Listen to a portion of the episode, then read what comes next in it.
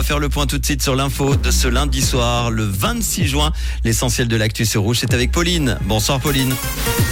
Bonsoir à tous. L'AS local lance un appel pour éviter les hausses de loyers. La Suisse serait un nid d'espions russes selon les renseignements et un ciel voilé au programme demain matin. L'ASLOCA lance un appel pour éviter les hausses de loyers. Les défenseurs des locataires dénoncent une attaque des milieux immobiliers au Parlement contre le droit du bail. Une pétition a été lancée et a récolté plus de 30 000 signatures. Une des initiatives prévoit notamment de restreindre les possibilités de sous-location pour les locataires. À l'heure actuelle, les propriétaires ne peuvent pas s'y opposer, sauf en cas de juste motif.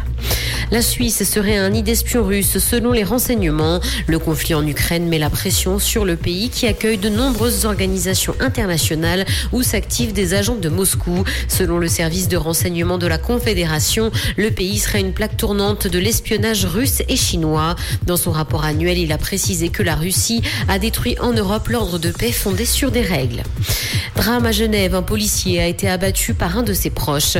Il a été retrouvé sans vie à Jussy et l'auteur des faits s'est rendu. Les hommages de ses collègues pleuvent sur les réseaux sociaux. L'enquête est menée par la brigade criminelle de la police judiciaire sous la direction de la première procureure. Plusieurs balles ont été tirées hier matin et le chien de la victime a également été tué. L'auteur de ce meurtre serait un cousin de la victime. Dans l'actualité internationale au Royaume-Uni, l'état du système de santé est sérieusement inquiétant. Il est confronté à de nombreux ennuis comme des listes d'attente qui s'allongent, une haute mortalité pour des maladies incurables, un manque d'équipement et un nombre très bas d'infirmières par habitant qui le compare à 19 autres pays dans le monde. Il estime que les autorités britanniques devraient sérieusement s'inquiéter.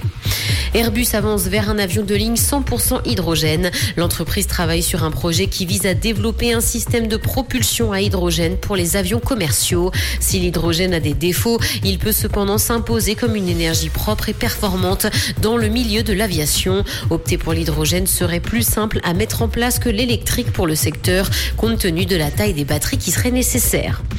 Musique, à Glastonbury, Elton John a fait ses adieux au public britannique. L'artiste a certainement joué le dernier concert de sa vie hier soir sur la scène mythique du festival.